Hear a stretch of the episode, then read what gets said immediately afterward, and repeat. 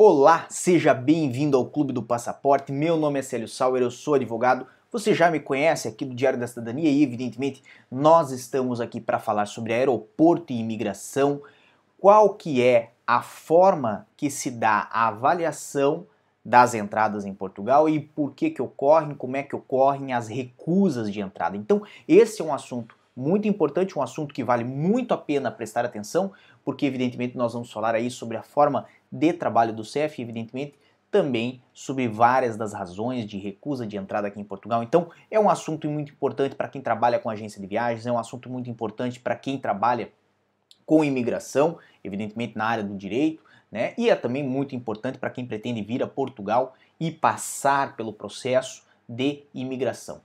Mas, como sempre, eu preciso lembrar para vocês que este espaço é somente de vocês, então vocês têm toda a liberdade para comentar ou então aqui no chat participar também, trazer as suas opiniões, trazer as suas dúvidas, as suas questões. E muita gente não sabe, muita gente que nos acompanha aqui no Clube do Passaporte não sabe, mas existe uma playlist específica está aqui embaixo na descrição com todos os vídeos do nosso Clube do Passaporte. Agora são mais de 32 vídeos já, então você pode acessar os vídeos, pode ver, mesmo fora do horário das nossas lives. Lembrando que hoje a live está sendo quarta-feira, justamente porque amanhã é Natal. Então desejo para vocês, antes de tudo, como sempre, aí muitas felicidades, muita força, muita boa sorte e principalmente um feliz Natal.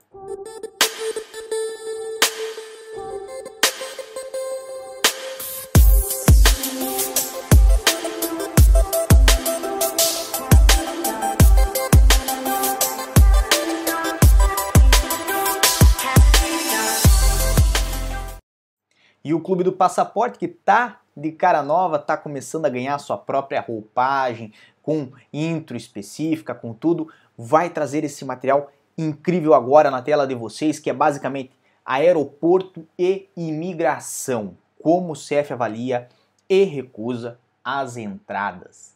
Basicamente, muita gente, inclusive, não sabe, mas o CF recebe informações prévias sobre os passageiros, certo? Essas informações são previstas em lei, essas informações estão lá na lei de estrangeiros e vêm das próprias aerotransportadoras quando nós falamos dos aeroportos. Ou seja, no aeroporto, o CEF, antes de José chegar em Portugal, vamos pegar aqui sempre o nosso exemplo de José, o maior participante do nosso clube do passaporte.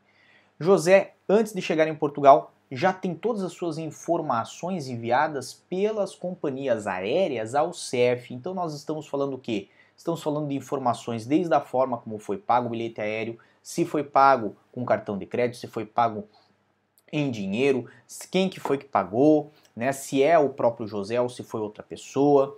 É, informações, obviamente, que são relacionadas à idade, ao passaporte, as informações pessoais de José, todas elas já são passadas pela companhia aérea para que o CEF preventivamente, né, antes da chegada de José, já possa fazer aí a seleção de algumas dessas informações, a seleção de alguns passageiros, se nós podemos colocar dessa forma, inclusive, né, para a finalidade de triagem. Ou seja, este passageiro José vai ser selecionado, vai ser separado para uma é, é, question, um questionário, vamos botar assim, para depoimento mais apurado, se nós podemos colocar dessa forma. Então, basicamente, a companhia aérea ela passa informações ao CEF antes de qualquer outra é, é, pessoa ou antes de qualquer indivíduo chegar aqui em Portugal. É a companhia aérea quem já deu diversas informações ao CEF. Outro órgão que dá informações ao CEF são os serviços de estrangeiros e fronteiras de outros países. Como, por exemplo, se José saiu do Brasil e a Polícia Federal, no momento da saída do Brasil de José, né, verificou ou considerou José uma pessoa suspeita por alguma razão, seja é, tentativa de tráfico internacional de drogas, pode ter é, ocorrido ali um positivo, mesmo que um falso positivo, através do sistema de verificação de raio-x ou sistema tecnológico, ou até do serviço que é dos, dos cães farejadores, né? Identificaram algo na mala de José que é, soa um pouco estranho e através desta informação entre as equipes de fronteira, se não foi possível fazer uma averiguação melhor de quem é esse cidadão, de quem é o nosso estrangeiro, o nosso José, né, no seu ponto de partida, poderá sim ser verificado no ponto de chegada e esta informação tramita, por exemplo, da Polícia Federal, na nossa hipótese, para o CEF aqui em Portugal. Então, muitas vezes quando nós vemos a situação dos correios de droga, aquelas pessoas que engolem as drogas, né, antes de sair do seu país de origem e vêm para a Europa, nós vemos situações aonde ou a polícia lá no Brasil até identifica alguma suspeita, não consegue corroborar suas hipóteses ou não consegue alcançar a pessoa antes do embarque e da saída da aeronave e já contacta o CEF para que o CEF faça esse tipo de triagem aqui em Portugal. Então, informações prévias, sim, são partes essenciais aí das recusas de entrada, principalmente quando nós falamos dos casos de correio é, é, de droga, certo? É, mas também tem depois um serviço né, da equipe de solo no desembarque que faz a avaliação de triagem. Ou seja, vamos dizer que José desembarcou em Portugal e José está um pouco estranho, um pouco ansioso, um pouco é, fora do padrão habitual de um, de um passageiro, né, ou do que se espera de um passageiro, e esta equipe de solo de triagem pode passar informações para os gabinetes da fronteira, para os oficiais de fronteira, no intuito de que estes oficiais de fronteira, sim, façam ali uma triagem mais específica com este indivíduo, ou seja, façam ali uma, uma, um questionamento um pouco mais apurado, verifiquem melhor a situação, as condições, a finalidade da vinda desse indivíduo. Vamos pegar aqui ainda o caso de José. Chegou a Portugal. Na hora que ele desembarca, é constatado que ele está de alguma forma estranho. Pode ser porque nunca viajou para o estrangeiro? Pode. Pode ser um nervosismo normal? Pode ser uma pessoa que não gosta de voar? Pode, pode ser. Como também pode ser que José esteja a esconder algo. Algo da mais simples ao mais complicado. Como nós falamos o caso né, de muitas mulas que vem para a Europa. Mula é o, é o nome aí científico que se dá a esse tipo de correio de droga. Então, temos aí é, as informações prévias que vêm da companhia aérea, inclusive a equipe é, do voo pode passar informações também ao Serviço de Estrangeiros e Fronteiras, só para complementar. E depois vem a avaliação de triagem. Pois bem, acabado estas, esses dois pequenos detalhes antes da chegada de José, agora vamos falar de fato da chegada de José e do primeiro contato que ele tem com o Serviço de Estrangeiros e Fronteiras aqui em Portugal, certo? Ou seja, a primeira linha de controle das fronteiras. A primeira linha de controle das fronteiras é essencialmente o é, oficial né, do CEF, que fica naquela guarita que fica naquele guichê de atendimento, se nós podemos botar dessa forma, né, a recepcionar os estrangeiros, verificar a documentação que eles carregam consigo, verificar os vistos que carregam consigo e outros fatores que são relevantes. Por exemplo, então o primeiro controle de fronteira, ele é responsável por fazer a verificação dos documentos de viagem, por exemplo, dos passaportes, se o passaporte é falso, se o passaporte é verdadeiro. Evidentemente, se o passaporte for falso, isto vai determinar aí uma recusa de entrada, certo? Por quê? Porque a pessoa está na posse de um documento de viagem falso, não poderia estar, tá bem? É, mas também tem pessoas que contrafazem, né, que falsificam vistos de entrada muitos vistos aqui para a Europa, vistos Schengen, como se fossem emitidos aí pelo consulado da Itália ou pelo consulado da França em determinados países, são na verdade contrafação, contrafação, certo? São na verdade falsificações. Então, nesta situação é na primeira linha de controle das fronteiras que faz a identificação, por exemplo, da documentação básica que o indivíduo traz. Não somente isso, verifica se o indivíduo não está aí assinalado para efeitos de não admissão em território nacional, se ele não tem alguma ordem de restrição de entrada no espaço Schengen, se ele não tem é, nenhum de, mandado de busca por internacional em seu desfavor. Então esse tipo de situação também é verificada. E não só isso, como tá, tradicionalmente se fala, como naturalmente né, muitas pessoas acabam aí por, por, por comentar na internet, meios de subsistência são verificados, né? Quando vem a turismo, por exemplo, para Portugal, tem que ter é, 40 euros por dia, mais 75 pela entrada, por exemplo, certo? É, questão de alojamento é verificado também. Carta convite serve muitas vezes, aliás, a essência da carta convite é mesmo substituir é, meios de subsistência em geral, tanto alojamento quanto alimentação, certo? Então é essa objetividade da carta convite. Ela não é um documento mágico que permite entrada em Portugal, mas sim, ela vem aí a complementar essa documentação que pode ser apresentada na primeira linha, no primeiro controle de fronteira. Daí tem também, né, é, finalidade e duração da estada, seguro saúde, o seguro viagem e quem são os eventuais conhecidos em Portugal. Então, quando nós falamos aí de finalidade e duração da estada, evidentemente vão perguntar para José diversos fatores relacionados a você veio fazer o que em Portugal? O que, que você pretende conhecer em Portugal? Qual é o seu roteiro para Portugal? O que você pretende visitar em Portugal? Ou quem você pretende visitar em Portugal? Aonde você vai estar em Portugal?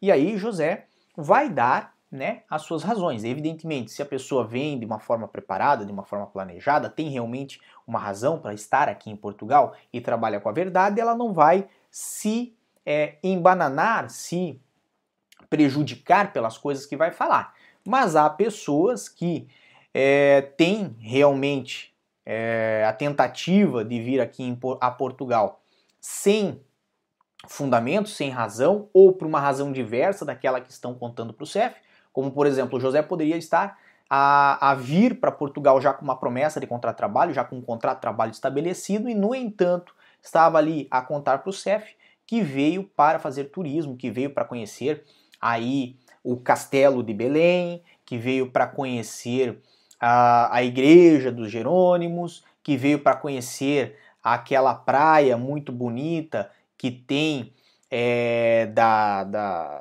Vila Franca de Xira, certo? Aí, obviamente, começa a se tornar um pouco estranho o, o próprio é, é, roteiro que José tem, né? O José pode pegar e falar assim: não, eu vim para Portugal no intuito de visitar a Europa. Ah, perfeito, mas o que, que você quer visitar na Europa? Ah, eu quero visitar é, Paris. Ok. E o que, que você quer ver em Paris? Ah, eu quero ver a Torre de Pisa e o Coliseu. Hum, e como você pretende ir para Paris para ver a Torre de Pisa e o Coliseu?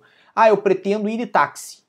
Percebe que nessa situação, né, a finalidade da estada, no mínimo, ela está confusa, o roteiro, no mínimo, está é, demonstrando um alto índice de despreparo, né, ou então é, de que aquilo pode não ser um indício muito grande, aliás, né, de que aquilo pode não ser a verdade. Então, esse é um momento em que há ali um primeiro controle de fronteira para fazer uma separação entre as pessoas que, evidentemente, vêm para é, fazer aí um turismo, como por exemplo, outras pessoas que vêm com o seu visto para viver, para trabalhar, né? E pessoas que tentam ingressar no país para as mais diversas razões, dentre elas, por exemplo, para trabalhar sem um visto adequado, mas também situações onde as pessoas estão com correio de drogas, pessoas que estão a trazer é, menores é, para tráfico de seres humanos, ou mulheres para outra razão de exploração. Então, coisas que podem, obviamente, ser danosas e podem ser perigosas e podem acarretar aí até em danos para os indivíduos que aqui vêm. Dessa forma, é, essas pessoas são selecionadas, aguardam e vão para uma segunda linha de controle de fronteiras que nós vamos falar agora. Basicamente, então, tendo a, a primeira linha de controle de fronteiras feito uma filtragem das pessoas que vêm a Portugal com razão e aquelas cuja razão está um pouco difícil de se estabelecer ou de se compreender qual é a verdade, temos a, o encaminhamento né, destas pessoas, dentre eles José, o nosso exemplo, para a segunda linha de controle de fronteiras. Aqui nessa segunda linha de controle de fronteiras ocorrem vários é, várias diligências, vários aspectos que muitas vezes não chegam ao conhecimento do passageiro, certo? São aspectos que ocorrem essencialmente para asseverar, para verificar se a versão do passageiro, se o que está sendo narrado pelo passageiro compreende com a verdade, corresponde à verdade ou se destoa muito da razão verdadeira pela qual vem a Portugal. Então, na segunda linha de controle, ocorrem verificações da documentação apresentada, então uma verificação mais apurada, a confirmação do roteiro de viagem da finalidade de estada, a confirmação daquele alojamento se está pago ou não está pago, e, obviamente, de outras informações prestadas. Digamos que o indivíduo fale que tem um, um, pai, uma mãe, um irmão, um primo, um vizinho, alguém que mora em Portugal, que lhe forneceu a carta convite, que é um conhecido seu, que vai ficar com esta pessoa. É neste momento da segunda linha de controle que o CEF, o oficial que está responsável por esse processo, né, faz contato com esse indivíduo para asseverar se a narrativa de quem está lá, do passageiro, do José, combina com a narrativa, né, é, é, é, harmônica com a narrativa da pessoa que o espera aqui em Portugal. E, obviamente, ali tem um passe de expertise, um passe de, de, de conhecimento de quem está no solo, de quem está no dia a dia, no trabalho, de jogar uma versão é, é, diferente, às vezes, ou jogar é, com a pessoa que está do outro lado do telefone para que ela dê informações, muitas vezes, que não foram anteriormente relatadas por quem está vindo a Portugal, pelo passageiro, pelo nosso José. Vamos dizer que José diz que veio ali para é, visitar o Castelo de Belém, como ele falou, vai ficar na casa de um amigo que está lá no Porto e nesse contato com este amigo que está lá no Porto, pode ser um primo, pode ser um familiar, ele, o oficial de fronteira, é, comenta que José falou que vem aqui para trabalhar com ele naquela, naquele ramo que ele trabalha, etc e tal, e às vezes a pessoa do outro lado da linha, desconhecedora da situação, obviamente vai comprar a versão e vai confirmar essas informações. Como também o contrário pode acontecer, pode acontecer através daquela linha, é, obter o oficial obter informações e subsídios para confrontar José. Então, no sentido de ah, você trabalha com o quê? Você que está convidando o José para vir aqui. Ah, eu trabalho com, com elétrica. Ah, perfeito. E José vai ficar na sua casa? Vai ficar na minha casa. Em que empresa você trabalha? Tal empresa. Quanto ganha? Tanto. Ah, tá bem, perfeito. Quando retorna a José, obviamente, de frente com José, há a jogada de informações no sentido de que é, o oficial de fronteiras muitas vezes narra né, uma versão falsa ou seja, joga uma, um verde, né, como fala-se lá no Brasil, jogar um verde para colher maduro. Né? Então chega de frente a José e confronta ele com a informação de que é, a pessoa que o convidou já confirmou que ele vai trabalhar e etc e tal, aqui em Portugal, na empresa tal, vai ganhar tanto, e aí José pode vir a afirmar estas informações. Obviamente aqui também na segunda linha de controle de fronteiras ocorre a verificação, né, se há é, é, razão para, se há suspeita para, né, é, de drogas, por exemplo, nas bagagens ou até no corpo, em volta do corpo ou dentro do corpo do indivíduo. Então pode ocorrer aqui na segunda linha de controle de fronteiras, por exemplo, a passagem do indivíduo pelo raio-x para verificar se ele está carregando alguma coisa, como eu falei, como mula. Então a segunda linha de fronteira é aquela peneira com as linhas mais finas, aonde verifica-se evidentemente aí quem tem razão de entrar em Portugal e quem não tem. Então pega-se neste momento da segunda linha de fronteira também o depoimento do passageiro, é um depoimento que ele que vai ser transcrito durante o processo e evidentemente vai contar muito para a decisão final do CEF sobre o caso do passageiro. Quando nós falamos então da decisão final, né? Nós temos então a organização do relatório de decisão de recusa ou permissão de entrada. Digamos que José, na sua situação, pode ter a princípio não saber, não, não ter conseguido explicar muito bem o que vinha fazer, ficou muito nervoso, nunca passou por essa situação antes e depois de tudo verificado, notou-se que José não estava mentindo, notou-se que José era uma pessoa de bem, que realmente vinha para conhecer Portugal, ele só achava que a Torre de Belém era um castelo, e é, apesar de toda essa situação constrangedora, ele é liberado para entrar em Portugal. Mas pode ocorrer o contrário também. Depois de verificar toda essa situação, independente de qual razão que seja, falsificação de documentos, seja falsificação do visto, seja que tem uma razão aí para não admissão em território nacional, ou então que a finalidade da estada não é muito compatível com todo o roteiro, com tudo que está sendo é, é, deposto pela parte de José, pode também ocorrer aí a recusa de entrada. E essa recusa ela é dada por escrito ao passageiro, o passageiro tem que assinar essa recusa. Obviamente, se ele se recusar a assinar, vai ser feito através de testemunhas, então outras duas pessoas que acompanharam o procedimento vão assinar e isso não vai invalidar o processo. O que, que ocorre? Quando é, passa a fase da assinatura dos documentos de recusa de entrada e ele tem comunicado que vai lhe ser recusada a entrada em Portugal, aí sim o CEF repassa a informação à aerotransportadora e a informação à representação consular. Então, depois da decisão, tanto o consulado quanto a companhia aérea são avisados. O consulado, caso queira mandar algum representante consular é, para tratar dessa situação junto ao CEF, em alguns casos mais graves, mandam, certo? Na maior parte dos casos, não mandam. E a aerotransportadora, evidentemente, é comunicada porque ela tem a responsabilidade de retornar o passageiro ao seu país de origem, certo? Ou a outro que ele seja aceito.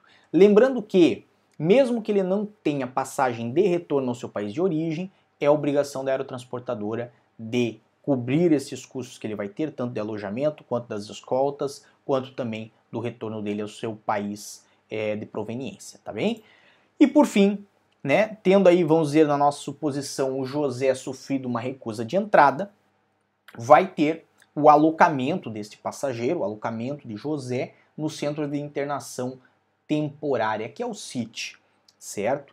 Nesta parte do alocamento do passageiro no CIT, é que daí ele vai ter um contato com um advogado, vai ter um período de eventuais recursos à recusa de entrada, certo? Dentre os quais tem recursos que podem ser levados ao tribunal, certo? Pode tentar fazer a impugnação aí, né, deste, deste procedimento ou então né, um recurso hierárquico aí para o próprio órgão que é, é, emanou a decisão de recurso de entrada, que é o CEF. É, de um modo geral, quando nós falamos da, é, é, do recurso para o próprio CEF, do recurso hierárquico para o CEF, é um procedimento que é tratado de uma forma muito célere, é um procedimento que é tratado em poucas horas, mais tardar aí em oito horas, e já tem uma decisão se reverte essa situação do passageiro ou se mantém a decisão. Geralmente, quando não tem fatos novos a trazer no processo, mantém-se a decisão. Tá bem? Isso é uma dica minha que vai ficar aqui no final para quem trabalha na área, compensa, compensa prestar atenção nesse detalhe, tá bem? E, obviamente, quando nós falamos do recurso em tribunal, aí pode levar mais tempo, pode levar até 60 dias tendo alguns casos onde há a reversão, outros casos onde não, certo? Reversão sempre depende de caso a caso, depende obviamente do que está no processo, das provas que foram juntadas no processo. Evidentemente o CEF pode fazer pesquisa é, em cima de todos os aspectos que são relacionados à entrada do passageiro aqui em Portugal, inclusive se ele tem outros familiares que estão aqui em Portugal de maneira irregular ou ilegal, ele vai trazer esta informação ao processo sem dó nem piedade, se nós podemos usar essa expressão popular. Lembrando que aí, quando há uma revisão da decisão para permitir a entrada, o passageiro vai ingressar em território nacional como se nada tivesse acontecido. No entanto, se não houver a revisão da decisão né, de recusa de entrada, o passageiro é, vai ser embarcado ao seu país de origem. Geralmente, esse embarque ocorre até em 48 horas, tá bem? Então, de um modo geral, é este o procedimento, é assim que as coisas ocorrem, com algumas variações, evidentemente, cada caso é um caso, né? E, evidentemente, é um procedimento que demora algumas horas. Então, se isto ocorrer com você ou ocorrer com alguém que você conhece, que você estava esperando que entrasse em Portugal, acredite, é muito normal que a pessoa fique é, obstacularizada de entrar em Portugal, certo? Tem um óbice a sua entrada em Portugal aí por 4, 6 ou 8 horas até, tá bem? Isto tudo por quê? Porque na primeira linha de controle você teve algum problema que saltou os olhos e evidentemente teve que ser retirado da, da possibilidade de entrada para uma segunda linha de controle, aonde foram a, a averiguar melhor a sua condição de vir a Portugal, tá bem? Então, esse era o nosso material desta véspera de Natal, porque já é quarta-feira, dia 23 do 12, então lembrando que amanhã é realmente véspera de Natal, mas faltam um pouquinho as horas. Eu desejo então, obviamente, para vocês, como sempre, muita força e boa sorte um Feliz Natal a quem está aqui comigo no Clube do Passaporte, vocês, meus apoiadores. Eu agradeço muito por terem aí é, a participação aqui conosco no canal e por sempre me mandarem as suas dúvidas. Me esforço bastante para conseguir ler elas e respondê-las. E, evidentemente, conto com vocês no ano que vem, porque nós vamos ter muito mais material do que o que nós conseguimos preparar este ano no Clube do Passaporte. Este ano foi só o início nós vamos ter um material muito, muito legal para o ano que vem. Um abraço. Tchau. O que você acaba de assistir tem caráter educativo e informativo. Compõe-se de uma avaliação genérica e simplificada. Agora, se você quer saber de fato como as coisas são, você vai ter que ler.